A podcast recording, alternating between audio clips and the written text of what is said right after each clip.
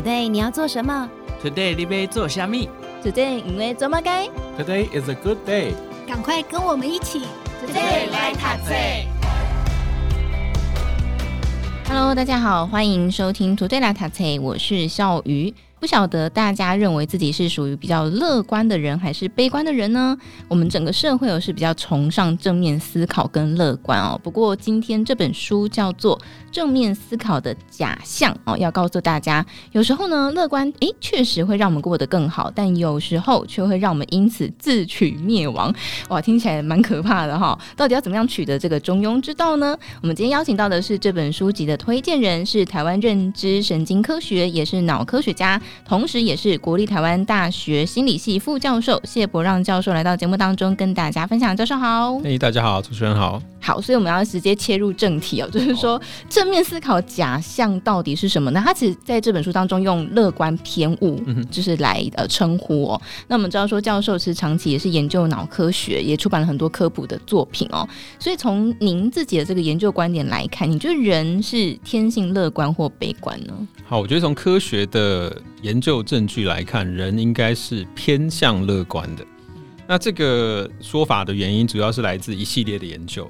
那比方说有一系有有一系列很知名的研究，就是请受试者他们去评估自己的某些能力，就是他请你说，哎，比方说你的驾驶能力跟一般普罗大众比起来，你是高于平均还是低于平均？你可以给一个数值，大概这样子。嗯。那比方他问你会问你说你的领导能力，那比方说你的厨艺，那或者是你与其他人相处的能力等等，就是一系列的问题，请你去做评估。那结果就发现，呃，比方说以领导能力来说，有百分之七十的人。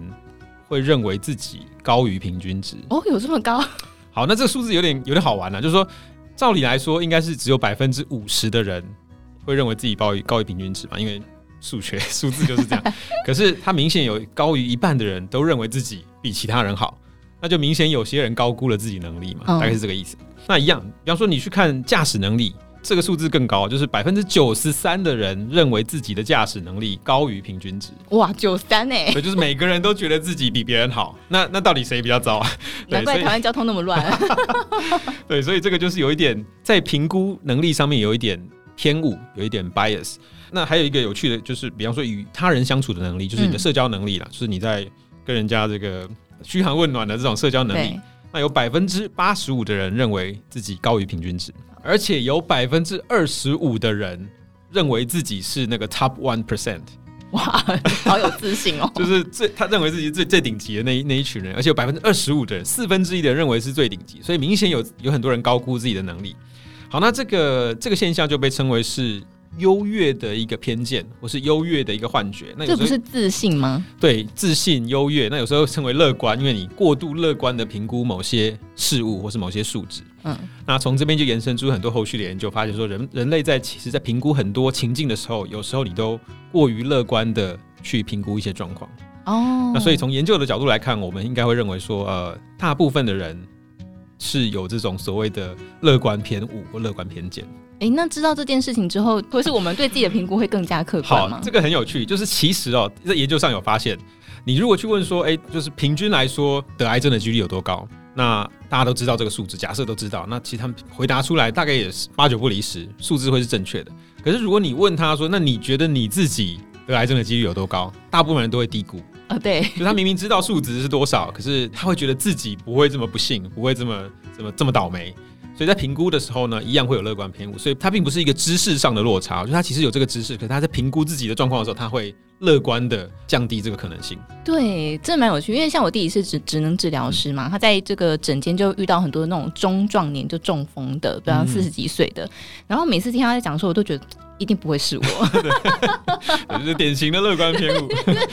偏误，我们很难去想象自己悲惨的一面嘛，通常都会评估是乐观好的未来。对，有时候不是很难想象，是不愿意去想象，因为你如果做太多悲观的想象，其实对我们的心理状态是不太舒服的。乐观偏误，呃，它其实也可以说是一个保护机制啦，某种形式上的保护机制，这是人的生存手段。呃，可以这么说，生存手段的一种，因为它可以让你保持好心情。让你对未来充满光明的期待，而不会这个每天呃郁郁寡欢这样子。对，这我们等下后面会提到，因为其实这些书当中有提到说，忧郁症的人好像比较客观。这件事情。好，我们等下再提哦。但是因为我们的大脑是倾向乐观，可是有时候在看见其他书籍的时候会提到说，大脑其实是一个很天生容易注意到负面讯息的器官，嗯、所以这样听起来好像很矛盾呢、对，呃，或许有另一个解释方法，就是看起来矛盾，可是其实算是合理的，因为我们要注意到负面的资讯是理所当然，因为你如果不去注意，比方说哪边有个坑洞。或是哪个丛林里面躲了一只老虎，那你在演化上就会很容易，就是没有注意到这个危险而被淘汰掉嘛。所以注意负面讯息是应该的。那可是呢，如果你过度注意负面讯息，你就会陷入一个困境，就是你每天神经兮兮的，然后杯弓蛇影，看到什么你就会很害怕。那所以呢，或许一个互补的机制就是让你产生乐观偏见。说没关系，这里虽然有老虎，但是呢，我们可以呃做好最好的防范，然后。有一个好的预期跟预，就是假设你做好防范以后，你就可以预期说，我不会被吃掉，然后未来可以过得更好，明天可以过得更好。所以它可能是一个互补机制，就在你同时注意负面讯息的同时，让你保持乐观。这样才不会陷入一个每天胡思乱想，然后每天担忧的一个情况。人真的很有趣，哎，这个什么心理机制？所以我们就要讲到说，我们刚好提到说，就是好像悲观的人比较，或者忧郁症的人会会比较客观的看待未来这件事情，是真的吗？对，那在研究上有发现哦，就是嗯，忧郁症的患者大脑之间的联系啊，有一些比较不一样的地方。那比方说，我们知道大脑中有一个器官或是一个一个部位叫杏仁核。那这个杏仁核是跟情绪有关的，那有时候会跟不管是就比方说是恐惧啊这些生气这些情绪有关。那似乎在呃忧郁症病人的脑中哦，嗯，他无有时候会无法顺利的抑制杏仁核的活跃的状况。那意思就是说你会被情绪所主宰、所掌控，因为通常我们有比方说有前额叶或其他脑区会去克制你的杏仁核，让你不要。只是处于恐惧或是惊慌或忧郁的情况。嗯，那如果你这个抑制的机制、克制的机制没有办法顺利的执行的话，你就会陷入这个情绪的就很很大的情绪里面。那看起来忧郁症可能有这个情况。那也因此呢，你在一些行为上可以发现跟一般人不太一样的的情况。那比方说像刚刚的所谓的乐观偏误，在忧郁症的人身上看起来好像没有这么明显。就是如果你去请他评估你自己得癌症的几率，哎，看起来会跟真实的数字差不多。那他也不会高估自己的，比方说驾驶状况啊，与人与他人的这个相处能力，所以看起来他的评估是很比较精准的，没有这个明显的乐观偏误。那所以呢，才会有人说，可能理论或机制上来看，忧郁症的患者可能是在脑中有些机制出现了呃不一样的状况，导致他们上升了这个乐观偏见的情况。但是乐观偏见会让我们的生活过得更好吗？呃，我觉得应该会。如果你看它的运作方式，就基本上它除了让你觉得自己很有自信，那那你的表现会就让自己的觉得高于其他人一等。那有时候它也可以帮我们呃，就是压制你的恐惧的情绪。比方说我们刚刚讲的，你知道某个地方有危险，但是呢，因为你有乐观的呃一个预期，就是你虽然有危险，但是只要我们做好准备，我们应该会度过难关。那所以他在心理上等于是多建立了一层保护机制，让你不会一头的陷入这种负面的情绪里面。也是啊，因为如果人没有乐观偏误的话，就不会生小孩嘞。小孩，哎、欸，你这是理性的列出真的很多生小孩的缺点。哦、有可能。那比如说还有一个说法就是说，如果你没有乐观偏误，那你可以明显的预期自己可能八十岁、六十岁就会过世了。那这个很明显的事实摆在那里，可能你就丧失了一切努力的动机。啊，因为你明显的预见几十年后你的生命会结束，那如果你没有一些乐观的呃向往或是乐观的预期的话，其实很多事你就不会去做。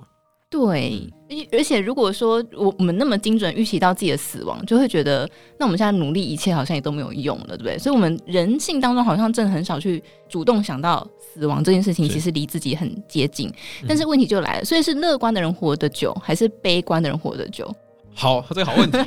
那这个问题呢，其实呃，我认为应该要看情境。在大部分正常的情境，就是日常生活中的话，研究看起来是乐观的人活得久。呃，比方说，如果你同样罹患癌症，那一个人很乐观，他觉得自己有恢复的几率，他觉得自己会康复，那他可能就会配合去做治疗。那可能会做，比方说去努力运动啊，然后跟家人保持健康的关系联系联系等等。那如果你没有这样的一个预期，你就觉得自己三个月后就会死亡，那你可能就会放弃治疗，然后放弃做任何的改善的，那你的生存几率就会比较低。那所以在一般的情境来看，通常是比较乐观的人会有比较多的对未来有比较多的想象，你会比较多呃比较愿意去做努力，那所以你的生存率会高一点。那但是呢，在一些某些极端的情境就不一定了。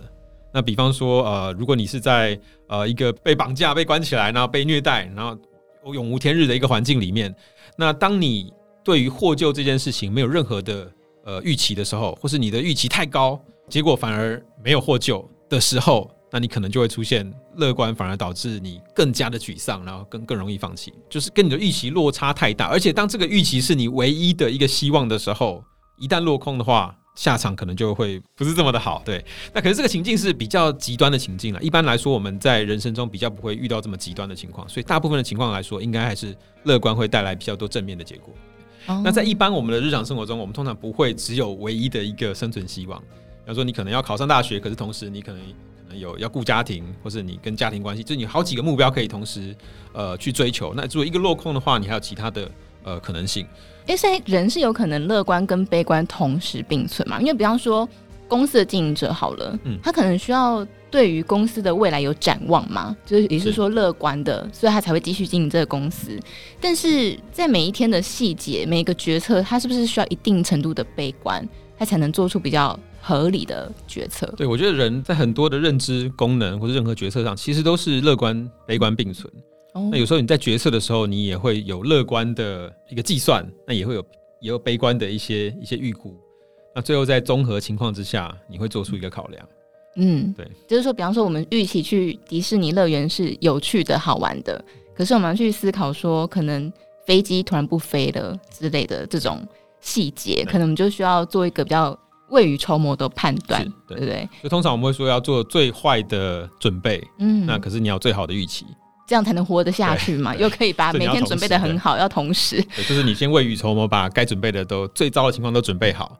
那预期上，你希望能够有最好的结果，那这样子最对结果来说是比较健康的。对，好像这种人有这个能力，对不对？应该有这个能力，而且是可以训练的。就是如果你没有这样的习惯，或许你可以多训练自己做这样的一个一个准备，那可能会比较健康一点。猴子有办法做到吗？猴子做到，你说？呃，乐观整体的打算还是没办法，比较不行。对，因为猴子其实，如果你去观察他们的行为，他们比较少出现长期规划的行为。比方说，他们不藏食物。如果我没记错的话，印象中像猴子，它是不藏食物的，就是你给它东西吃，它可能吃不完就丢一边，它不会说把它囤积起来，埋在土里面或者藏在树洞里面等着。比方说下个冬天再吃。那可是有些其他动物会有这样的行为，可是至少猴子来说，我们看不到这样子。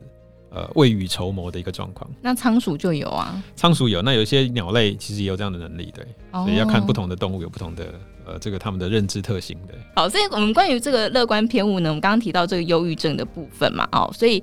那是不是代表说没有乐观偏误，就是忧郁症它是个因还是个果呢？是因为没有乐观偏误，所以我们有忧郁症，还是因为我们忧郁症，所以失去了乐观偏误这个能力？好，这个好问题，但是目前应该没有办法回答，因为目前没有研究证据可以支持这两种说法中的任何一种。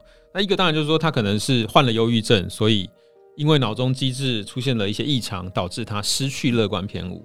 那这是其中一个可能性。那另外可能就是反过来。他可能是呃本身就因为自己的这个大脑运作方式，所以他没有乐观偏误。那久而久之产生忧郁症。那这个呃目前来说没有直接的实验可以去检测它的因果关系，所以比较可惜一点。如果有的话，再来跟大家分享。对，好，我们等待教授做出这个实验结果。这个就是很难做，因为你可以想象说，在第一个受试者，通常当你发现他的时候，可能就已经有忧郁症了，那可能也已经没有乐观偏误了，那你就无法去检视其中的因果关系。因为理想上就是你要找到一个小朋友，他还没有发展出忧郁症，那可能一开始，那可能就是理想上应该是这样，就是可能找到小朋友，有些有一个乐观偏误，有些没有，可能要看看这个没有乐观偏误的人会不会发展出忧郁症，嗯，类似这样，所以你要做长期的追踪才有可能完成这个实验，然后回答你的问题。这个伦理委员会先跳出来，对，如果不介入应该还好，如果只是观察式的实验，应该应该可以执行的。哎、欸，但我蛮好奇，因为比方说像大脑很多的功能嘛，嗯、对不对？所以。那是不是就是刺激大脑的某些区域，控制情绪相关的，我们就可以改变这个忧郁症或是相关的认知？对，理论上可以。就是如果我们知道是哪一个脑区、哪一个神经回路在影响你的呃情绪跟忧郁的话，那你透过深度脑刺激去刺激这个脑区，应该是可以做到这件事情。那只是说你要明确的知道是哪里，才能做。那有时候我们对于忧郁症确切的脑区还不是这么明确的时候，那有时候你的，比方说现在有一些深度呃刺激的方法，那包括像跨颅磁刺激等等，嗯，就是运用这个原理，它去刺激某些脑区，然后希望改善你的忧郁。那可是你前提就是你要确切知道哪一个脑区，那如果没有的话，那很可能就是只是有安慰剂的效应而已。不能只是就是先试试看吗？然后观察结果。哎、欸，对，现在就是这么做的。就现在他已经猜测出可能哪些脑区跟忧郁症有关，然后去刺激它。那有些看起来有效，但是说现在有效还不太确定，说到底是真的刺激对了脑区，还是说它只是一个安慰剂效应？这可能还有待有待研究。哎、欸，教授知道以前有一个，我以前看一个电视啊，嗯、然后他就是讲在讲说这个情绪障碍的人，然后他们就把他的前额叶开刀拿掉，哦嗯嗯、对，前额叶切除术。对对对对对，呃，这个其实 就是早期的非常野蛮的一个做法了。那可能当年我们对于脑的功能其实不是这么明白，那所以早期有一个医生呢，他就发现说，哎，在黑猩猩身上，他他发现有他们有有养了一只非常暴躁的黑猩猩。那你如果一旦破坏了它的前额叶，它就变得很温顺，那也不会再暴躁呢，然后这个暴力倾向。那后来呢，这个研究就被延展到人类身上。那就找来了一些呃，就是有精神问题的受试者或是病人，嗯、然后对他们进行额叶的切除术。那这个很野蛮，然后就等于是拿了一个像是钻子一样的东西，从你的眼窝上面钻进去，然后把里面的前额叶搅乱，嗯，好可怕！就是当年就这么做的，喔。我以为是把它切开拿出来，对，因为你切开的话，其实会有大规模的损伤嘛，就是手术伤害，所以他尽量他希望那个手术的入口创伤越小越好。好像蛮人道的，对，所以就拿了像冰钻一样的东西钻进去，然后破坏你的前额叶。那结果发现，哎，好像还不错。这些原本比方说有有情绪问题、暴力问题的人，经过这个以后，他们就很温顺，可能坐在那边可以坐一整天，那就是很很平静。后来就发现这个其实有问题，因为你破坏了他前额叶，等于是他丧失了一切的理性、一切的合理的行为，所以等于是你破坏了他的行为能力。那当然他变得很温顺，变得没有任何暴力，所以。后来才发现说这个手术其实是不行的，可是当年这个手术还获得诺贝尔奖，然后也可能数千数万的人执行过这样的实验，那可现在都发现已经来不及了，对，这是一个悲剧，真的有点可怕，听起来。好，这题外话啦，不不过我觉得人脑真的很有趣，就是也可以做很多呃理性的决策，同时也可以很感性嘛。比方说像我们做一些选择的时候，我们就会。呃，把一些优缺点列出来，大家不是很喜欢写那个 SWOT 表吗？可是，在书当中还有提到说，花太多时间思考，反而有可能导向不佳的决策。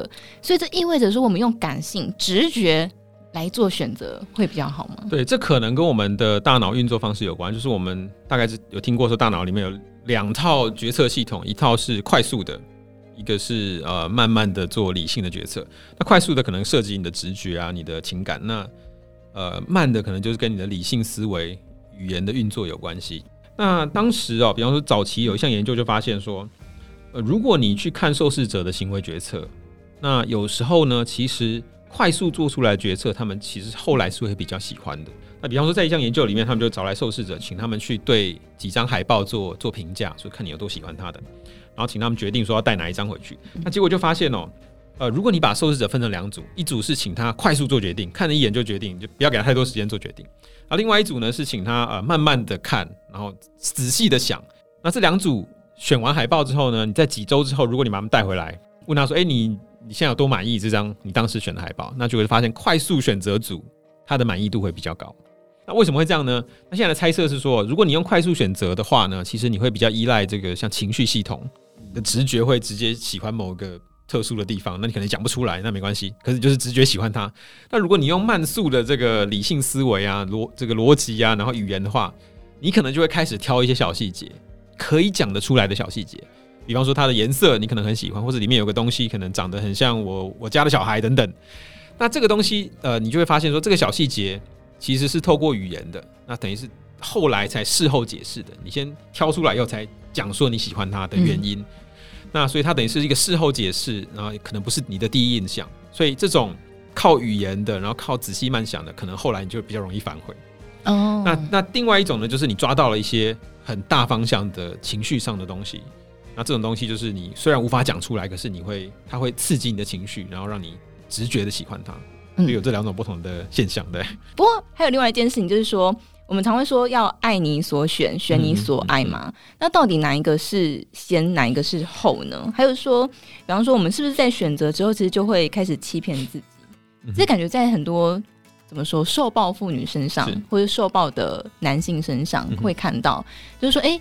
我好像选了这个对象，我就必须爱他的一切，类似这样。嗯、对这个呃，在心理学上叫做认知失调，就是当你做完了一个选择之后，或者当一个现象出现的时候，如果它不是你喜欢的，你会产生一个心理上认知的不平衡，就是你怎么会遇到这样的事情？嗯，所以你会试图合理化它，那你可能就会解释，自我找解释、找理由，说，哎，一定是因为什么什么原因，所以才会出现这样子。那像这个选择的也是哦，就是，呃，像有一些有一些实验就发现说，如果你让受试者给他看一堆的物品，比方说一堆家电类的，好了，那你给他请他逐一评分，比方说这个咖啡机，然后洗衣机、电视机等等，每个都给他一个评分。那评分完之后呢，你可以找出两个评分一样的东西，比方说电视跟呃洗衣机，它评分假设都是七分好了，那你就把这两个拿给他看，说，诶，这两个你的评分一样，可是你只能选一个，你你会想要带哪一个回家？那他选了，比方说选了电视跟洗衣机，他选了洗衣机。几个礼拜后，你就把他找回来，问他说：“呃，请你再对这些事物再评分一次。”结果你就会发现，他这一次呢，会对洗衣机给出比较高的评分，就是他带回家那个。对，他选择要带回家那个，他会给的比较高的评分。那所以看起来就是有这种类似的情况，就是当你做了一个选择之后呢，如果你要再被问到一次你的感想跟想法的时候，你会给出比较正面的评价，因为毕竟是你选的嘛，所以你要。Justify 你要呃为自己找到理由去说明为什么你要做这件事情，那所以可能有这样的心理机制，就是一旦有个现象事件出现之后呢，通常我们会找理由去说服自己或说服别人，告诉他说这是合理的。那其中一个做法就是你会觉得他比较好，比较喜欢，所以他才会出现。人好像经过一段比较长的痛苦时间之后，才会开始反悔，对不对？就是说，好像我选的其实没那么好。对，如果真的很痛苦的话，对，那可是这也是认知失调的一种，就是呃，如果你最后出现了说你完全无法接受的时候，完全是你不可忍受的一个负面情境的时候，你就要开始说服自己，你应该要离开这个情况了。哦。那你就会开始转变你的心态，说，哎，这个可能不是我喜欢的，那不是你要的，所以你就会试图说服自己。离开这个状况，结果的一种一种自我诠释，对。哦，那我们要怎么样才能做出比较客观、对自己好的选择呢？呃，你是说哪一方面的选择？嗯、呃，各方面。好，我觉得如果是小东西，可能就不用太纠结了。对，有时候点餐的时候，你知道很多人会有，你知道选择困难，对，选择困难。啊、这个就没关系。如果真的选择困难，就请旁边人帮你做决定。对。那如果是大的话，可能就要做一些仔细的评估。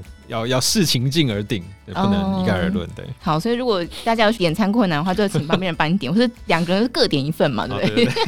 比较快。好，所以这很有趣哦。这是我们在谈这个乐观偏误，谈这个正面思考假象这本书籍哦。那当然，在下一集节目当中呢，会再继续跟大家聊一聊，我们怎么样去自我期许，然后我们是怎么样大脑怎么样记忆的，还有我们关于期待这件事情，我们是可以多一点期待吗？还是我们要少一点期待对自己比较好呢？那今天跟大家分享这本书籍叫做《正面思考的假象》，也再次感谢我们的谢伯让教授来到节目当中跟大家分享。谢谢教授，谢谢。好想请毛利小姐帮我问理财问题哦。听完 Today 来 Taxi，，好希望分享学习心得哦。我想跟主持人互动，要怎么联络啊？编辑室好好说的报道太棒了，我也想回馈耶。这些也有你的心声吗？我们听到了。欢迎加入荆州大耳朵 Parkes 粉丝专属社群平台，只要点击资讯栏连接并输入昵称，就能马上互动。我们等你哦。